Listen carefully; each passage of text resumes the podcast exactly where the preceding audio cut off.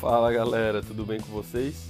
Neste sétimo episódio, nós vamos conversar com o Samuel Crescêncio, ele que é um dos pioneiros da agilidade no Brasil. Fique ligado e não perca!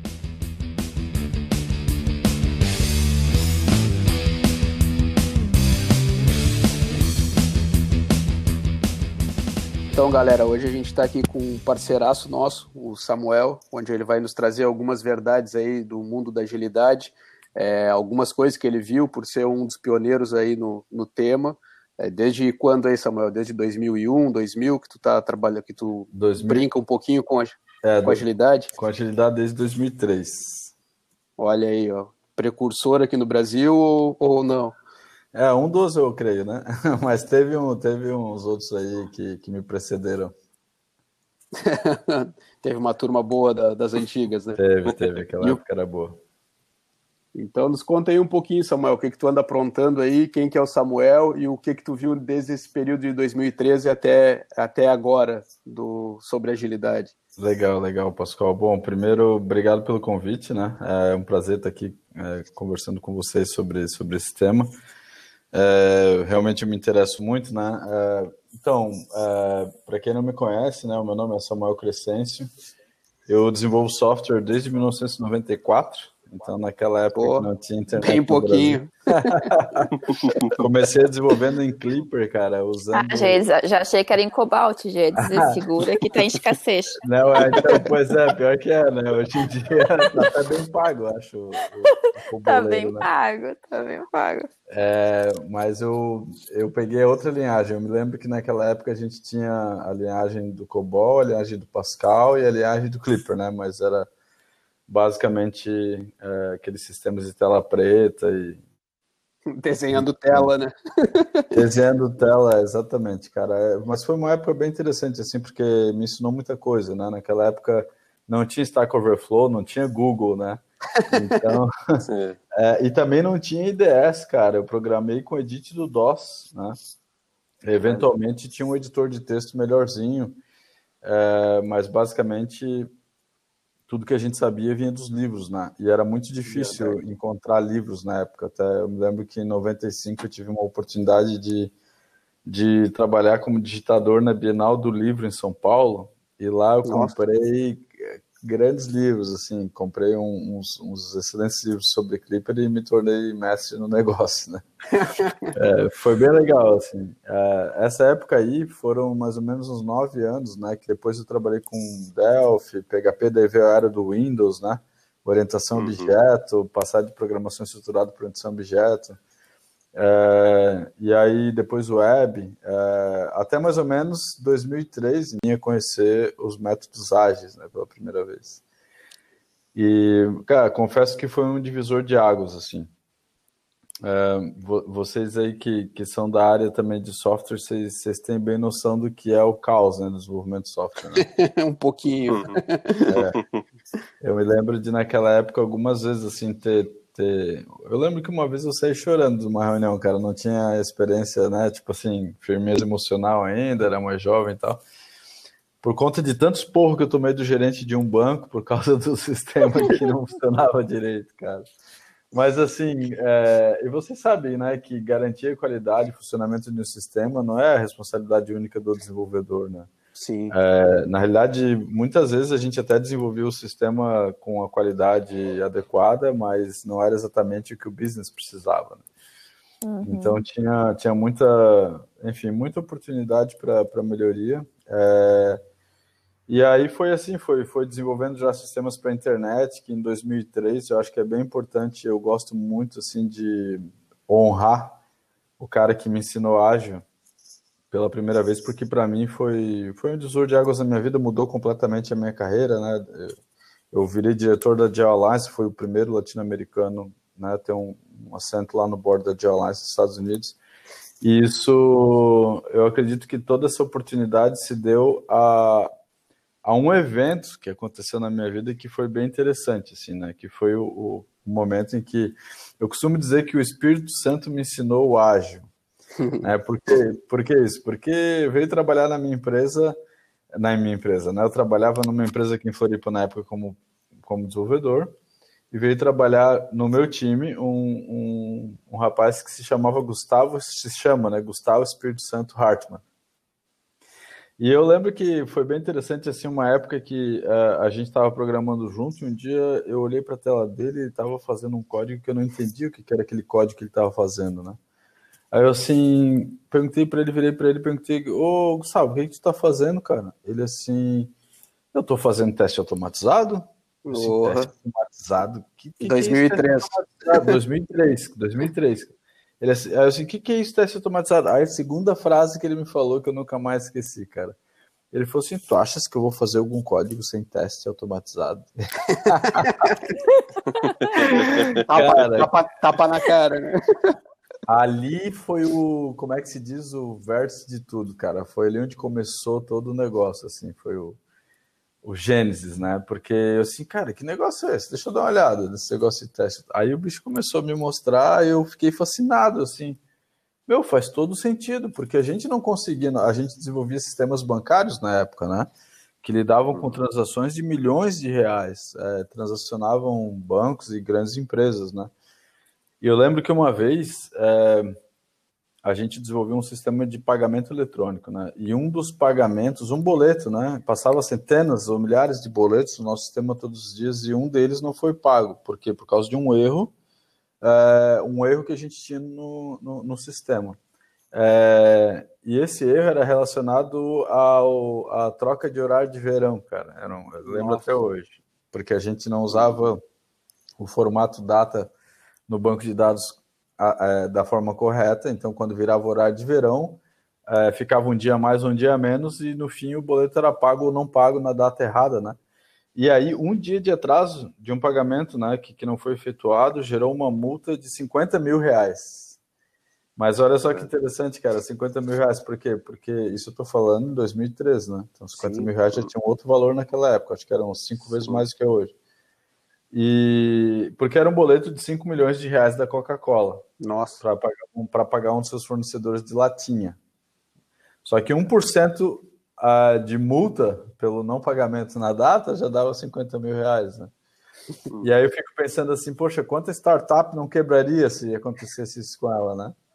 É, e naquela época, né, então a empresa era um pouco mais sólida, mas enfim, aconteceu esse problema.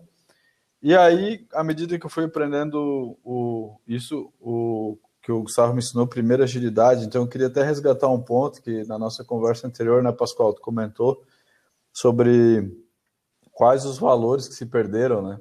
Então, poxa, o Manifesto Ágil foi assinado em 2001, né? A Agile Alliance foi criada em 2002, em 2003 o, o Espírito Santo me apresentou o Ágil. E, e, foi bem interessante, cara, porque naquela época, assim, a principal onda que a gente tinha era XP, né? Extreme uhum. Program.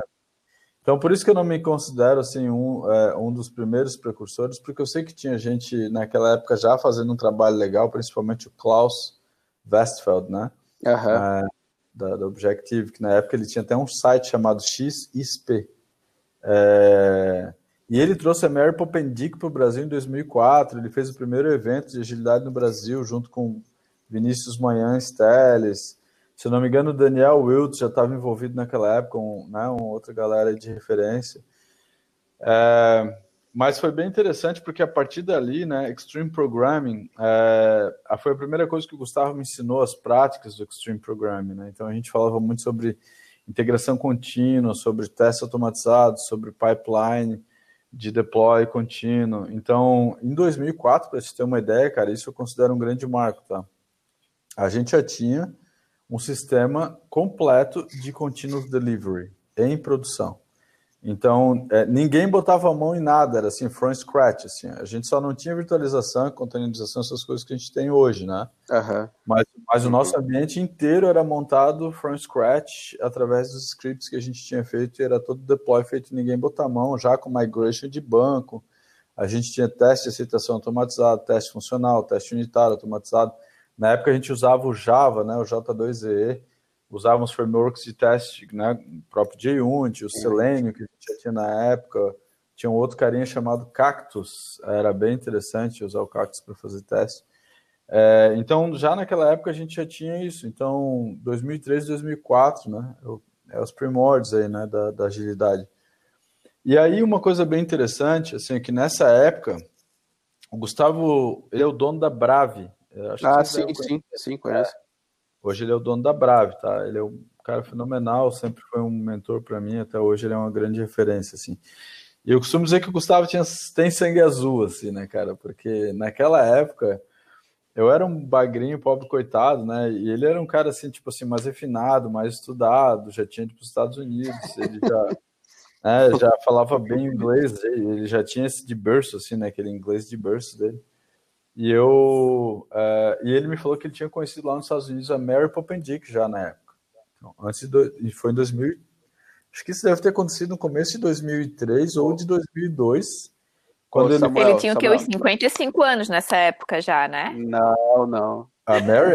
não, porque, olha, olha, o cara já tinha o inglês de berço, já tinha ido para os Estados Não, a não, 2003. Então, nada, pra... ele, ele, tem a minha, ele tem a minha idade, cara. Ele tem. É, acho que ele, é um ano, ele, ele, deve ter 43, 54 hoje, cara. Ele tem a Ô, Samuel, fa, faz um parênteses aí para a galera que nos escuta. Nem todo mundo uhum. que que, que nos acompanha sabe quem é a pessoa que está falando. Da seminário. Isso, isso. Ela tem alguns livros publicados Não. bem legais. Boa, boa. Então, justo, era o que eu ia comentar, assim, né? Então, ele já tinha conhecido ela lá num, num evento e tal. E ele comprou lá um livro dela, que era o Lean Software Development and Agile Toolkit. Foi o primeiro livro né, sobre Lean escrito é, aplicado a software, né? Porque software. até então o Lean sempre foi da indústria automotiva. E aí, bah, aquele livro. Aí ele me emprestou o livro, cara. E olha só que interessante, né? Hoje, hoje eu tenho inglês fluente e tal, né? Mas na época eu levava um dia inteiro para ler uma página de um livro em inglês, cara. A gente não, a gente não tinha assim. É, é, o meu inglês era, era muito fraco. Não tinha, não tinha o Google Tradutor. Não tinha, não tinha. não tinha nada disso, cara. O máximo era o Babylon Translator, mas o livro era em papel e tal.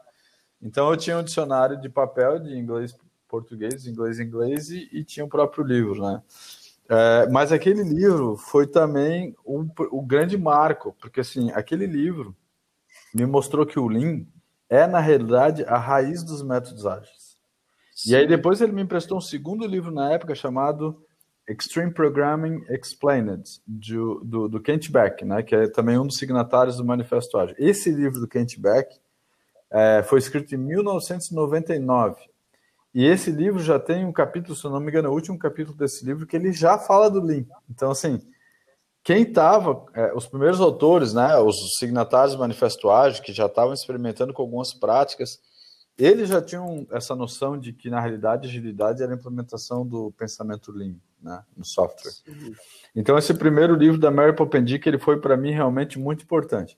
Aí depois, em 2006 ou 2007, ela lançou o segundo livro, que se chamava Implementing Lean Software Development, onde ela falava já mais sobre a combinação do Lean já com outras coisas, incluindo o Extreme Programming, mas também o Scrum, já comentando algumas coisas sobre o Scrum. E nessa época o Scrum já começou a ter mais, então 2006 ali para frente, o Scrum começou a ser um pouco mais falado. Mas uma coisa interessante assim que a gente observa é que nas conferências de agilidade daquela época, assim, nos primórdios da agilidade, cara, se falava muito pouco em gerenciamento de projetos, se falava muito pouco em gestão de projetos, em gerente, se falava muito pouco em Scrum. Se falava muito em software, em teste automatizado, em TDD, em Continuous uh, Integration, né? Extreme Programming. Essa era a grande primeira onda. Aí depois era, tipo, veio... era focado, focado em engenharia mesmo. É, porque assim, uh, na realidade, uh, os grandes problemas de software. Então, eu vejo isso assim também, sabe? São as ondas relacionadas aos problemas. O grande problema que a gente tinha originalmente, é, quando foi, é, quando eles criaram essa, essa coisa toda, era principalmente garantir a qualidade do software. Era tu poder escrever um software não, que não só entregasse seu valor, mas que ele fosse é, mantenível, né? De, de, de, fácil, barata manutenção, fácil mudar no, no futuro. É, vocês devem estar tá, é, é, também é, já com cabelo branco, né? De, de, de, saber de que muito do software que tem escrito por aí é software que eu chamo de caverna do dragão, né? Tu, tu tem medo de, de pôr a mão lá na caverna, sabe? Se tu botar a mão lá, tu vai ficar com a mão queimada, né? Tipo, tu vai. É aquele software que tu não quer mexer nem a pau, né? O nego só bota código ali, nunca tira, né? Também não põe teste. E aí vira aqueles códigos assim, de 5 mil linhas numa, num arquivo só, né? Aqueles métodos que dá-lhe page down e não acaba os métodos. Então, tipo, aquele código que a gente sabe que é muito difícil de manter. E na época se fazia muito isso, né? Então, Extreme Programming veio melhorando muito a qualidade do software. E aí, quando a gente começou a melhorar a qualidade do software, já, aí a gente percebeu o seguinte: legal, agora a gente está entregando um software de qualidade, porém o software errado. Não era exatamente o que, que, o cliente precisava, de fato, né? Aquela velha máxima do balancinho lá, né, do analista de sistema e tal. É, e aí, posteriormente, o Scrum veio ajudar um pouco isso, né? Porque daí a gente já começou a estruturar os backlogs, trabalhar com o processo interativo. Depois, mais para frente, vieram as outras ondas, né? As ondas das startups, do, do Lean Startup, vieram a onda, a onda do, da, do escalar, agilidade, né? Uhum. Então, esse, esse, negócio tudo foi, foi crescendo. E aí, só mais um ponto sobre a Mary Popendick, que eu acho que foi bem importante, assim, também na minha carreira, que foi ela lançou esse segundo livro, né, em 2007, se não me engano, que é o, o Lean Software Development Implementing Lean Software Development. E em 2008, eu daí já trabalhava numa empresa belga, é, eu era team leader numa empresa belga, e eu, eu mas era aqui no Brasil, não, equipe offshore, inclusive aqui na Pedra Branca, aqui em Palhoça para quem nos ouve desse Brasilzão, né? é, é, e naquela época é, eu descobri que a Mary Popendic ia estar num evento. Ô Samuel, Palhoça já teve Palhostock, não vai ter um profissional desses, cara. os, ba os baguinhos da palhoça, né? Que só pesca ah. cura em questão. pois é, né? É, aí eu descobri que a, que a Mary Popendic ela, ela ia estar num evento lá em Buenos Aires, é, chamado Arles 2008, que foi o primeiro evento latino-americano de métodos ágeis. Pô, então, a, Argentina, lá... a Argentina levou esse prêmio na nossa frente, cara, não acredito. A Argentina levou. em 2008, cara. tu disse, Samuel? Foi 2008? Foi, foi 2008. É, até só fazendo até um parênteses que tu falou que pouco se falava em gerenciamento de projetos, é porque realmente é, o gerenciamento de projetos começou a surgir no Brasil há cerca de, de 22, 20, 22 anos atrás, né? Que veio, num primeiro momento, até pelos métodos mais tradicionais, é, PMI, pelos né? institutos né? do PMI, exatamente. É. Então, o PMI no Brasil tem 22 anos. E aí, depois disso, né, percebeu-se que muitas vezes para desenvolvimento de software não era a melhor prática e aí foram surgindo os métodos mais ágeis, né? Ah, sim, mas também porque esses, esse gerenciamento de projetos que veio pelo PMI, ele originalmente não era para software, né? Não, exatamente, ele... É, ele surgiu no chão de fábrica, na indústria, é, exatamente, exatamente. Mas, tentou, eu... mas tentaram aplicar né, e aplicaram por alguns anos, inclusive em algumas empresas, e boa parte, eu digo assim, da má fama do PMBOK hoje no Brasil é em decorrência de má aplicação em desenvolvimento de software. Sim, sim, sim. É, é, né? Isso aí é uma, é uma saga, né? É uma é, saga, exatamente. É uma saga. Que, que, hoje eu ainda puxo para a gente falar um pouquinho mais na frente ali, que uh, eu enxergo muito que isso está tá acontecendo com as boas práticas que a gente tem de agilidade. Tem muitas coisas que estão sendo aplicadas no dia a dia das empresas por inexperiência das pessoas que estão aplicando e principalmente é. pelo não só por inexperiência, mas pelo nível raso. Leu num livrinho, o Scrum tem 17 páginas, vai ali é. ler e se acha o, o, o, dono daquele assunto, né? Mas enfim, é, segue, segue o teu ritmo aí, Samuel. Não, com, com, com certeza, mas é, ô Pascoal, vamos reservar esse molho aí, cara, porque tem muita tem muita coisa escondida aí nesse molho aí. Vamos falar sobre isso aí, sobre essa má aplicação, né? Ou vamos chamar de, sei lá, o Agile Flácido, né? E, e, eu quero falar um pouquinho desse lance de certificações também, quero contar um pouco da, da minha experiência nisso. Boa. É, não, então, legal. Então, só voltando à história ali, né? Em 2008, era um grupo de entusiastas, né? É, que já estava descobrindo agilidade. É, porque também aqui no Brasil ninguém se mexia, cara. Aqui no Brasil, eu lembro que em 2005, cara, a gente queria contratar é, desenvolvedor para nosso time na empresa belga a gente começou a fazer, a gente ia trabalhar com testes automatizados há dois, quase três anos, né? Então a gente pensou, cara, a gente precisa de alguém que tem essa visão que a gente tem, né? E a gente teve uma ideia de fazer algumas palestras. Aí a gente, é, esse a gente é eu e o meu time, né? Que depois é o pessoal que virou meus sócios lá no Cast, né? É, a gente é, ligou para a Unisul, para a Univale e para a UFSC e conversamos com os coordenadores dos cursos de computação e a gente perguntou para eles se a gente poderia fomentar um evento para a gente falar sobre testes automatizados nesses eventos. E aí, para resumir a história, a gente encheu os auditórios das três universidades, cara, para ouvir a gente falar, cara, sobre testes automatizados, porque aquilo era novidade para todo mundo, assim, foi, foi um, um negócio épico, assim, né? E eu lembro que os primeiros eventos assim que eu participei, o primeiro evento que eu participei como palestrante de fato na minha vida foi um evento chamado Suntech Days. Não sei se vocês se recordam desse evento.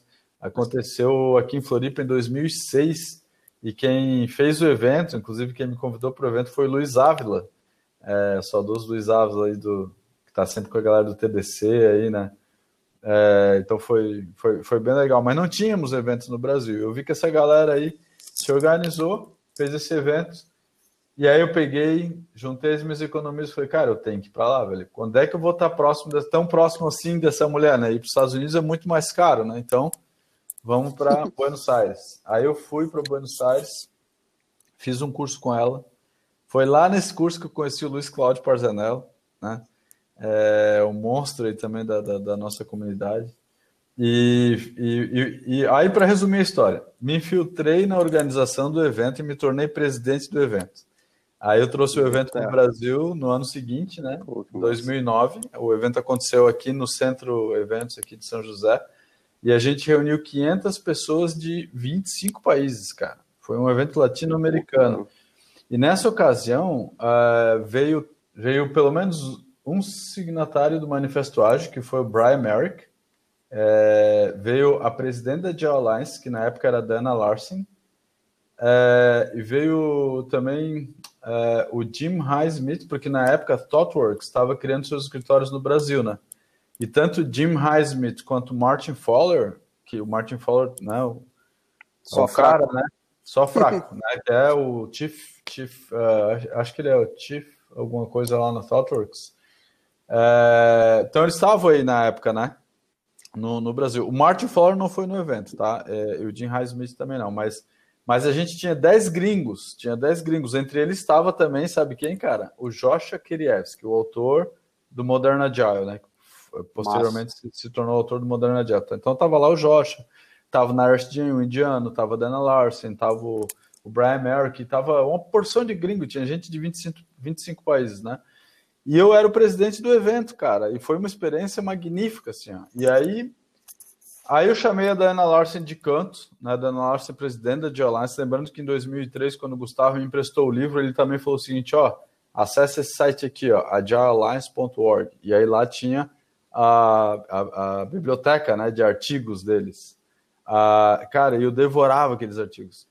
Eu nunca imaginava, né, que um dia que essa organização, que para mim era uma referência, né, é, e que eu ia ser diretor dela, cara. E aí é, foi nesse evento aí, em 2009, eu chamei a Diana Larsen de canto, né? Ela era presidente da Geolines. Foi um dia antes do evento. O auditório estava todo montado. A gente sentou lá no meio do auditório, tinha uns 500 cadeiras lá, apreciando aquele lugar, né? Assim, com o coração na boca, né? Esperando o evento no dia seguinte. Vocês sabem muito bem como é que é isso aí. É, e aí eu falei para ela assim, poxa, por que, que vocês só olham para o umbigo de vocês, né? Por que, que vocês americanos só olham para o umbigo de vocês? Por que, que as coisas só acontecem nos Estados Unidos, né? Por que, que os grandes eventos só estão lá? Por que, que os grandes autores só estão lá, etc. Comecei a falar assim com ela. E eu falei, olha, olha essa galera que está vindo aqui sedenta, veio gente do Peru, da Argentina, do Chile, veio gente até da América Central, cara.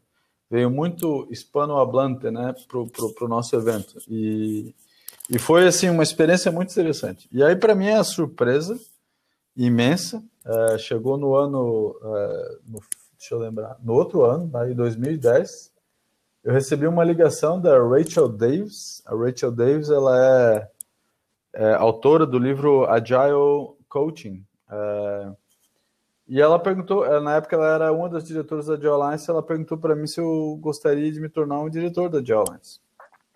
Aí eu, é, depois vocês colocam aquele pip no áudio aí, né? Eu dei uma de cu doce.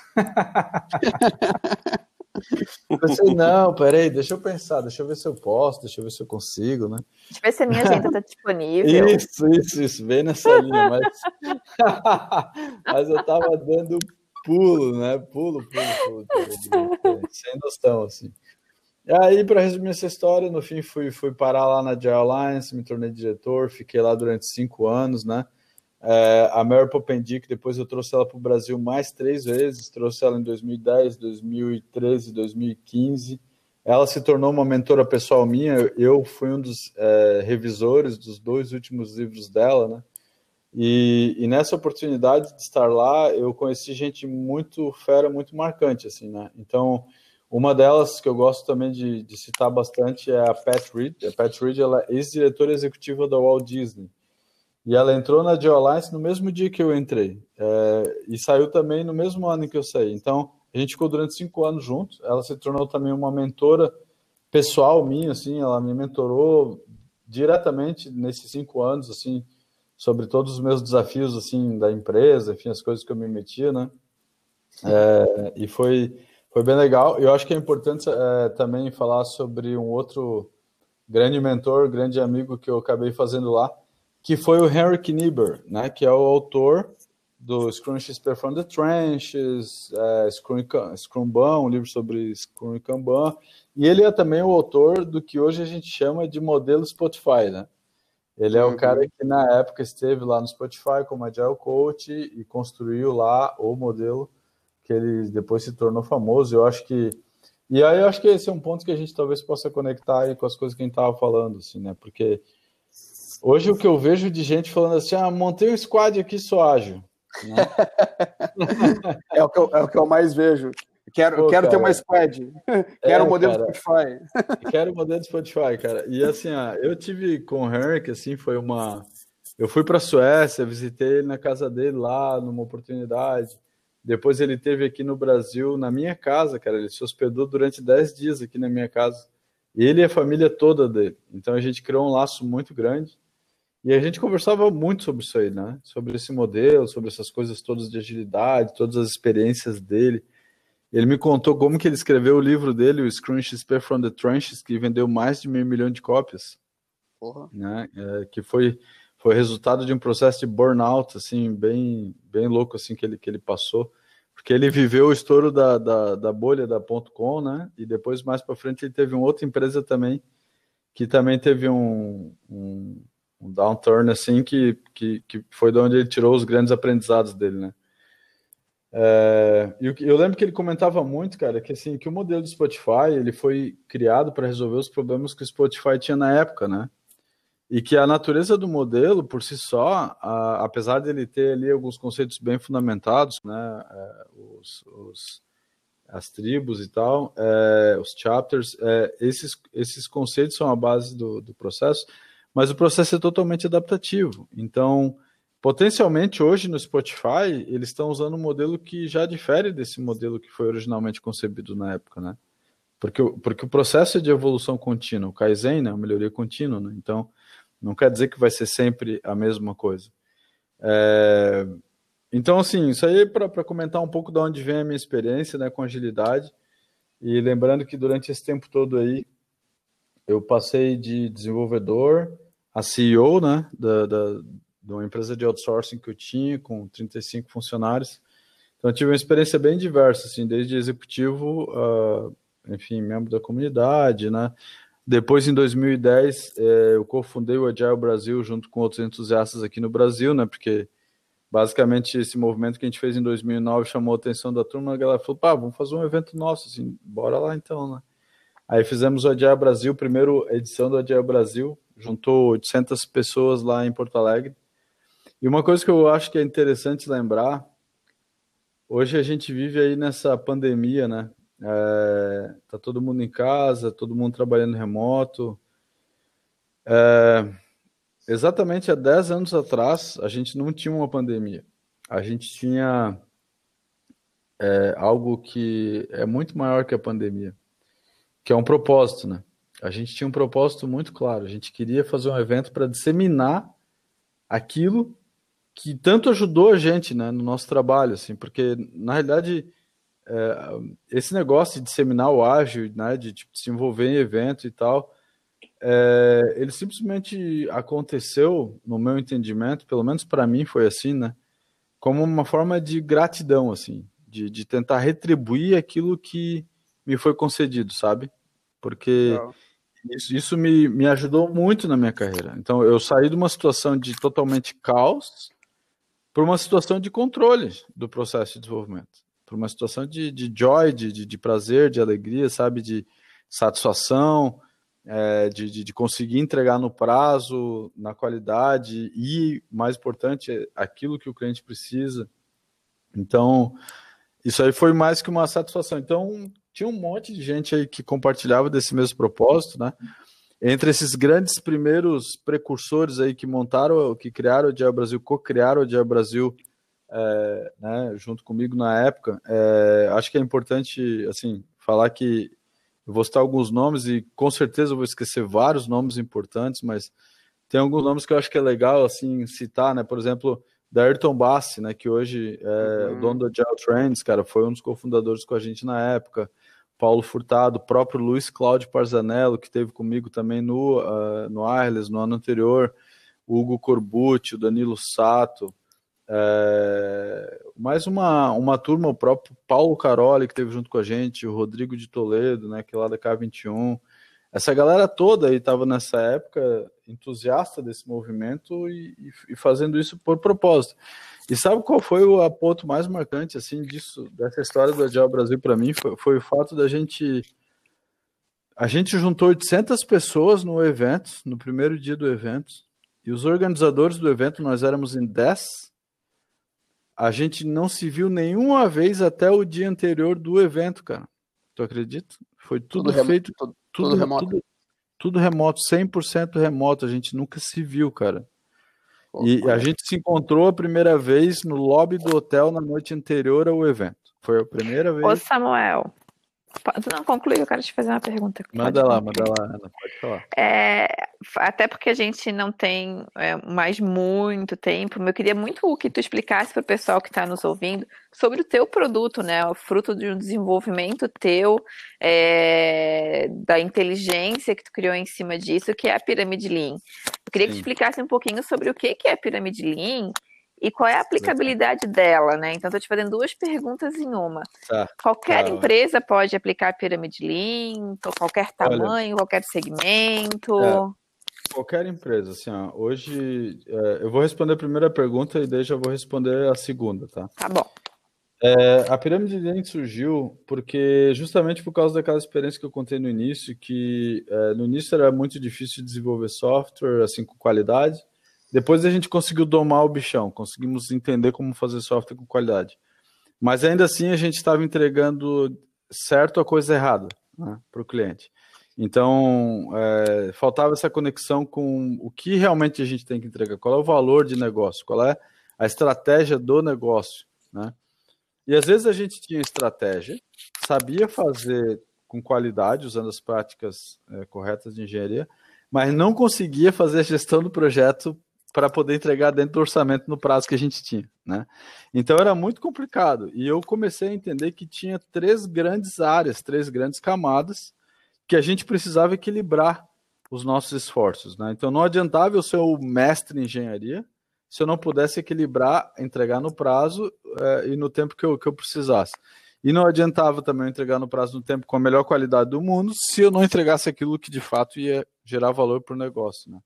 Então, uhum. é, é, a, é, a, mistura né, de estratégia, gestão e engenharia. Então, quando eu percebi isso, foi lá em 2006, é, a pirâmide Lean se formou como uma estrutura natural para mim, porque assim, a pirâmide Lean é, uma, é, um, é um modelo de engenharia de software que posteriormente se tornou um framework de transformação organizacional é, e esse modelo, basicamente, ele tem três grandes camadas. Ele tem no topo da pirâmide a camada de gestão, no meio tem, perdão, é, no topo tem a camada de, de, estratégia, no meio tem a camada de gestão e na base tem a camada de engenharia.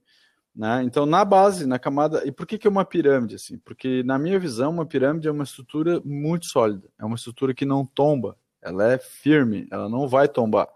E se a gente quer uma estrutura, uma organização, uma empresa sólida, a gente precisa ter uma engenharia sólida na base. E isso, eu acho que é um dos grandes equívocos hoje, né? Voltando àquela a, a, a agilidade flácida que a gente vê, porque a gente acha que tem, tem, muita gente que acha que fazendo um curso de dois dias, tirando certificação, é, montando um time chamando de squad, ele virou ágil, né?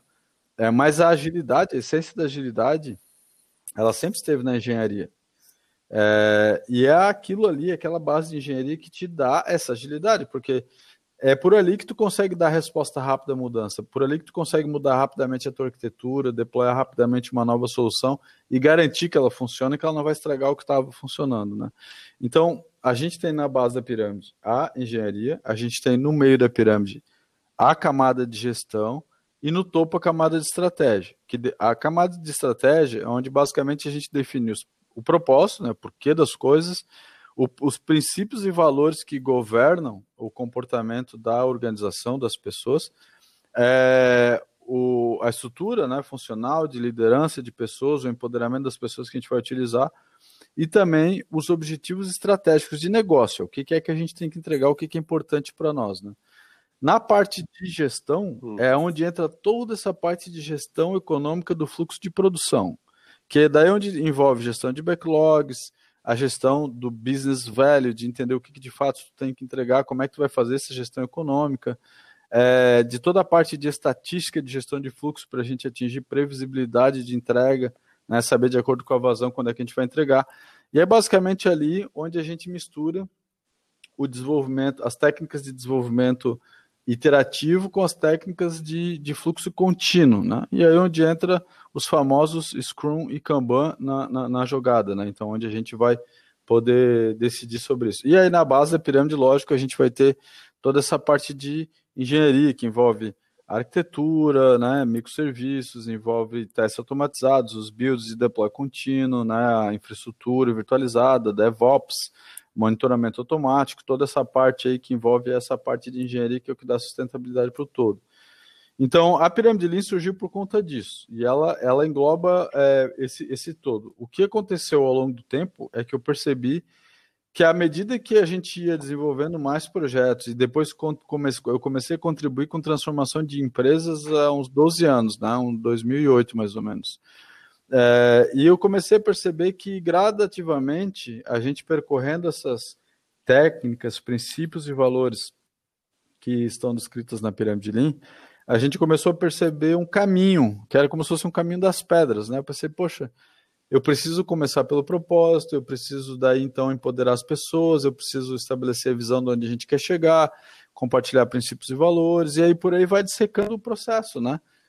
Quebrar os objetivos do negócio em, em, backlogs de portfólio de produtos ou serviços, gerenciar esses backlogs com histórias do usuário, depois trabalhar o processo de produção puxada com Scrum ou Kanban, né? trabalhar critérios de aceite, BDD, toda essa parte mais de, de negócio e por fim daí vem engenharia, onde começa com TDD, escrever o código com o TDD e, e por fim depois fazer o, o deploy automático. Né? Então, ela se tornou um framework de transformação porque ela é desenvolvida já há mais de 15 anos, né? Está na quarta versão. É, e desde 2018 ela implementa uma metodologia chamada Roshinkanri, né? Que é o planejamento estratégico oriundo do Lean. É, e o planejamento estratégico é, com Roshinkanri, ele envolve 100% das pessoas de uma empresa na elaboração do plano estratégico, né? Então não tem aquela história de, de tu pegar assim os diretores, se reúne por dois dias numa sala, fazem o plano e depois sai com o plano debaixo do braço para alguém ter que então implementar. Na realidade é um processo onde todos constroem isso. E aí respondendo a tua segunda pergunta, Ana, se serve para todas as empresas, né? Por ser eh, originalmente um modelo eh, orientado ao desenvolvimento de software, ele, é, ele serve para todo tipo de empresa que desenvolve ou que usa intensivamente software para suportar o seu business, ou seja, quase que todos os tipos de negócio hoje em dia. Só que eu costumo dizer também que a pirâmide Lean ela serve tanto para um circo, quanto para uma igreja, quanto para instituição filantrópica, quanto para uma grande enterprise como a Vale, por exemplo, que hoje é meu maior cliente. Então ele é bem útil para todo mundo. Bacana. Bacana. Cara, o, o... para a gente começar a, a, parte final aqui, uh, tu acredita, cara, que a gente olha muito para abordagens que foram pensadas para uma outra cultura, para uma outra realidade, e quando tu, um brasileiro, deu bastante dessas fontes, é, pensa numa solução para atender a nossa realidade, tu não acha que está faltando mais no, aqui no, no, nosso Brasil uh, iniciativas tipo a da tua, da Pirâmide Lean, de buscar um framework, buscar uma, uma abordagem onde a gente consiga implementar de acordo com a nossa realidade e não de acordo com a realidade de outros, de outros países, de outros continentes? Uhum. Cara, essa é uma excelente pergunta, cara. E, e assim, ó, até é, conectando, assim, né? Eu, eu li todos os livros da, da, da Mary Pendick, todos os livros que eu tinha de agilidade, dos autores do Manifesto Ágil, os artigos de Alliance que eu tinha à minha disposição na época, eu tinha lido tudo, assim, até 2008, né? 2009. É, depois continuei lendo os livros dessa, nessa linha, mas é, nessa época eu pensei assim, é, porque eu sempre fui assim de tentar entender, tipo, desmontar o motor todo para ver como é que ele funciona, né? É, então eu pensei, peraí, deixa eu entender como é que o Lean era na prática, porque eu sabia que o Lean não, não vinha do software, o Lean vinha da manufatura, né? Aí eu comecei a ler os livros da Toyota, eu li a máquina que mudou o mundo, li o Toyota Qatar, é, li o Sistema Toyota de Desenvolvimento de Produtos, Sistema Toyota de Produção, né? vários livros interessantes que contam a cultura da Toyota. E eu conheci, né, nessas minhas andanças aí de cinco anos aí na Alliance, eu conheci o, é, o cara que, que veio do Japão para montar a primeira fábrica da Toyota fora dos Estados Unidos, que a, a história é contada naquele livro A Máquina que Mudou o Mundo, né? Uhum. É, que virou a, a Numi Plant, né? uhum. né? Que hoje é a fábrica da Tesla lá, lá na Califórnia. É, e eu lembro, cara, que nessas conversas, essa turma toda sempre falou e está sempre tudo muito enfatizado no, na história, né? Que é contada né, nos livros e por esses grandes autores, que mesmo, as, mesmo a própria Toyota, né, que, que criou o Lean, criou o processo dela para uma cultura é, oriental, uma cultura muito diferente da nossa, né, uma cultura que tem uma disciplina acima de todas as coisas, quando chegou no Japão, no perdão, nos Estados Unidos, cara, muita coisa não funcionou, muita coisa teve que ser adaptada. Então, por isso que os princípios e, e valores, eles são muito mais importantes do que as práticas e ferramentas. Perfeito. Porque as práticas, as práticas e ferramentas, elas vão ser adaptadas de acordo com a cultura. Quem vai, fazer, elas, gente... quem vai fazer elas funcionar no, no, no final vai ser as pessoas, né? Exatamente. E aí, assim, é, respondendo mais diretamente a tua pergunta, cara, o que eu percebo é que falta muito é pragmatismo, cara. Falta muito pragmatismo, cara. O ser humano, não sei, é, o pessoal não tem interesse em conhecer a essência das coisas, em, em coletar métricas, em estudar as métricas, e conhecer o fluxo, em, em, em tirar insights dos dados e fazer experimentos. E o pessoal não tem isso, cara. Sabe o que, que o pessoal quer? O pessoal quer um feijão com arroz, cara. O pessoal uhum. quer o, como é que se diz, o, a receitinha de bolo. E isso é uma coisa que eu fico extremamente incomodado, porque assim, é, eu fundei em 2015 a Leanit 101, né? Quem quiser depois dar uma olhada aí, é leanit101.com. É, 101 é 101, né? É, leanit101.com. É, essa, nessa empresa a gente trabalha com transformação organizacional. E tem inúmeras empresas que procuram a gente e falam assim, ô Samuel, mas me dá aí a tua planilha que tu usa aí para medir as coisas, cara. me dá aí a tua receita de bolo. Tem gente que acha que é só fazer um workshop e tá tudo mudado, entende, cara? Mas tem outras empresas que entendem, cara. Eu, eu tenho algumas empresas, eu vou citar aqui porque eu tenho um apreço gigantesco por essas empresas, porque eu percebi a transformação delas, transformação real, sabe? É, uma delas é a HBCs, né, lá de Blumenau. Eu lembro que quando eu entrei lá na HBCs, a HBCs era outra empresa, outra cultura. Cara, tu chega lá hoje, tu não acredita, né? A agilidade que tem lá naquela empresa e a cultura que eles têm, ao ponto deles terem sido comprados pela Ambev, né? Eu gosto de citar também a Softplan, porque eu acompanho a Softplan há muitos anos, né? E, eu pude participar de maneira bastante sólida no processo de transformação deles. Eles têm, assim, evoluído de uma maneira bem, é, bem marcante também. Então, eu acredito que quando a gente encontra nessas organizações pessoas que entendem que não, não dá para, igual como tu falou no início, né, Pascoal? Não dá para pegar o Scrum Guides e achar que tá tudo ali, né, cara? É, porque então... eles são, eles são digamos que frameworks, é uma literatura que ela é pouco prescritiva, né? Não tem muita como fazer. Tem lá, ó, faz dessa forma e vai experimentar para ver como é que funciona na prática, né? É. E, e, quando tu não tem essa prática, tu acaba cometendo vários deslizes. E aí, por tu não ter aquela, o que tu comentou quando tu era mais jovem, que tu saiu chorando lá, por não ter esse é. nível de maturidade na frente de um diretor, tu acaba se perdendo e, e botando a, a, no ralo uma solução interessante, porque aí quem vai ficar marcado dentro daquela organização foi aquela abordagem que foi levada de uma forma totalmente equivocada. E aí já cria Exato. um estigma lá dentro que aquilo não funciona. Exatamente. Uma coisa que me é, que me incomoda, assim, acho que é a palavra, cara, é porque assim, eu eu aprendi agilidade no, no roots, né, cara? Na raiz, é, assim. No... Tu, teve o, tu teve o berço do, do ágil, né? Que foi o XP é, ali. Exa é, exatamente. Então, e aí quando eu montei a minha empresa em 2006, né? É, a gente não tinha segregação de papéis, cara. A gente não tinha gerente de projeto, a gente não tinha Scrum Master, a gente não tinha front-end developer, nem back-end developer, nem arquiteto. A gente só tinha um cara que a gente chamava de full stack software engineer. Uhum. E esse cara, ele era o faz tudo, ele era o Severino. Uhum. Se ele tivesse que fazer é, a parte de análise de negócio, levantar requisito, ele ia fazer. Se ele tivesse que escrever teste, ele ia escrever. Se ele tivesse que coletar métrica e tentar projetar a data de entrega no fluxo, ele ia fazer. E, e, e o mais interessante assim, é que todo mundo compartilhava dessa mesma visão e, e o time inteiro se levava para cima. Né? E, outra coisa que eu acho legal é que a gente tinha um conceito na época que a gente chamava de inner pressure, que é a pressão de dentro para fora, que é, é, é um time de alta qualidade, ele é um time de alta qualidade quando o time decide quem são os players desse time, né? É, por conta do próprio padrão do time. Então, quando a gente tem numa organização mais tradicional, onde quem decide quem entra e quem sai do time é o gerente, né? Que não está nem no time ali no dia a dia, é, a, gente, a gente tem aquele processo de comando e controle, né, que vai estar vai tá cheio de falhas.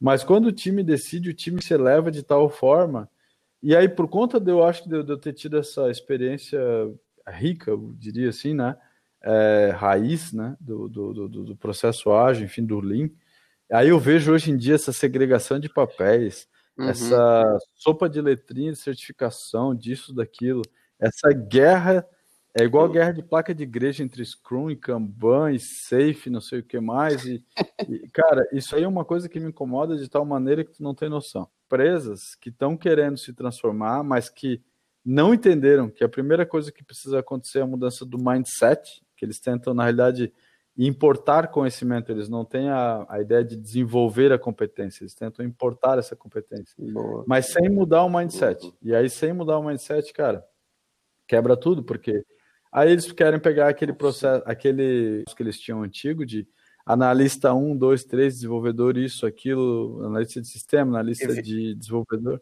E vincular e os começa, papéis. Vincular os papéis, aí começa a chamar de agilista. Uhum. Aí, o que, que é agilista, cara? Não, aqui para nós são os Scrum Masters. Cara. Sim, cara, tudo isso para mim, eu vou te falar bem sincero, assim, né, com um pouco de angústia assim no coração. Isso tudo para mim é baboseiro, sabe? O é pessoal é muita, não muita, gru, muita grumetização, né? Exato, cara. O pessoal não entendeu ainda a essência do negócio, cara. Eu acho que a essência é, é a gente entregar valor, ter prazer, entregar qualidade, sabe? E, e principalmente quando, quando o cara chega lá para fazer um trabalho, tá, mas qual o framework que a gente vai utilizar? É o Safe, é o Scrum, ou o método Kanban? O que, que fica melhor para nós, cara? Vai depender é. da, tua, da tua doença, né? Primeiro eu tenho que analisar o de que, que tu está doente, o que, que está acontecendo aí dentro, para depois a gente pensar numa, num remédio para colocar em ti aí, né? É, é, ou o cara fica dodói porque teve que fazer um trabalho de desenvolvimento ou um trabalho de gestão de projeto, sabe? É, cara, eu costumo dizer assim, meu, se tiver que lavar banheiro, vai lavar banheiro amarradão, cara. o, que importa, o que importa é, é o sorriso no, no rosto, né, cara? Tanto nosso quanto do cliente. Então, Per... Acho que é isso aí. Perfeito. Cara, foi um baita é de um papo aí. aí que a gente teve. É, fiquei bem, bem empolgado ali com, com, a parte da história, né? Porque. Eu também ficaria ouvindo muitas horas.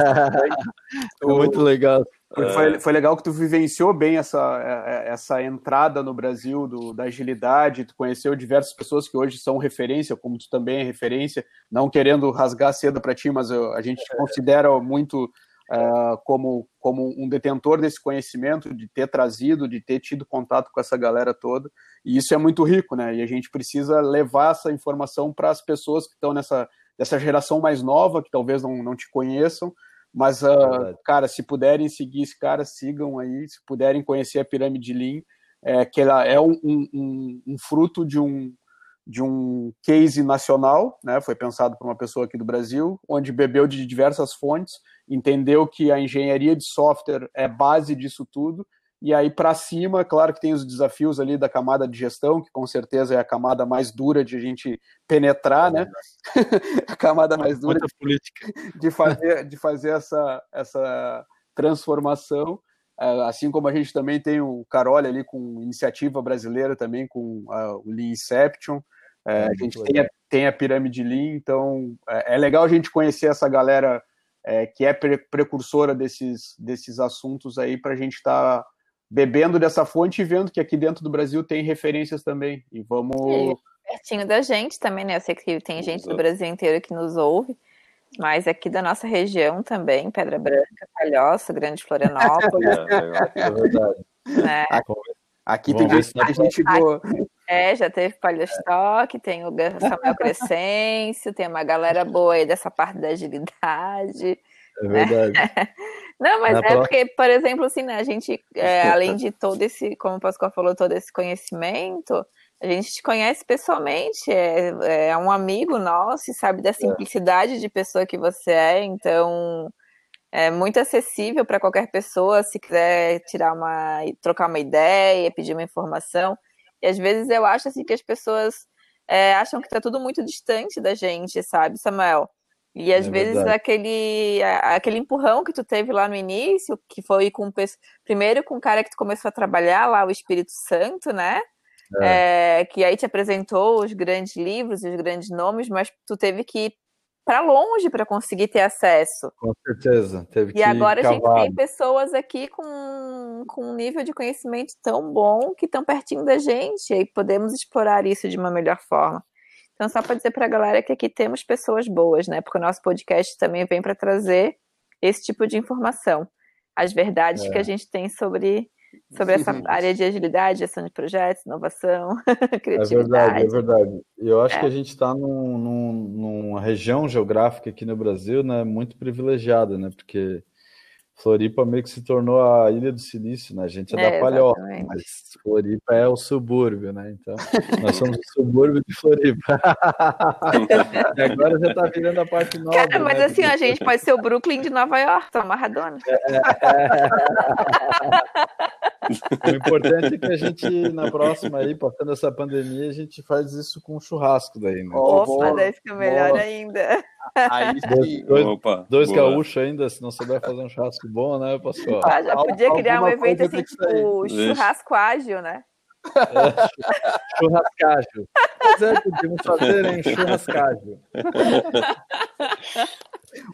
Agora, foi, um prazer, né? foi um prazer poder estar aqui com vocês e muito obrigado mesmo pelo convite, pela oportunidade. O prazer Nossa. foi todo nosso, foi muito bom. E Aproveita para deixar os teus contatos aí, cara, como é que o pessoal te encontra e, e, e o que, que o, o, a tua empresa pode oferecer para essa galera, além da pirâmide Lean. Ah, maravilha, maravilha. Então, uh, bom, meus contatos, né, Twitter e Instagram é screscencio. É, é, fácil de me encontrar também através do site né, da, da, nossa empresa, leanit101.com. E hoje, cara, a gente oferece workshops em diversas áreas que cobrem todo o fluxo de valor de desenvolvimento de software, tanto para transformação organizacional quanto para qualificação também, né? E a gente está pulindo a nossa ferramenta, que é uma ferramenta de assessment, que a gente quer disponibilizar para o público é, e, e, também os nossos conteúdos, né? A gente tem alguns e-books é, sobre a pirâmide Lean. É, e eu estou preparando também, Pascoal, em breve, é, um curso online, né, agora para poder disponibilizar para mais pessoas aí os nossos materiais também. Então fique à vontade para entrar em contato com a gente aí, vai ser um prazer a gente poder contribuir na, nessa jornada de transformação. Show, cara. Brigadão aí mesmo, cara. Obrigado pelo teu Perfeito. tempo. E vamos que Valeu, vamos. Precisando, Samuel. tamo junto. Vamos, parabéns pela iniciativa. Fiquei muito feliz Valeu, de, de, ver isso aqui acontecer, ainda mais sabendo também que vem de vocês aí. Espero Obrigada, ver outros Samuel. grandes nomes aí e pode ter certeza que você é um ouvinte assíduo aqui do. Opa, que massa! Obrigada, Samuel. Beijo. Tchau, tchau. Valeu, galera. Valeu, Valeu cara. Obrigado, Samuel. Um abraço.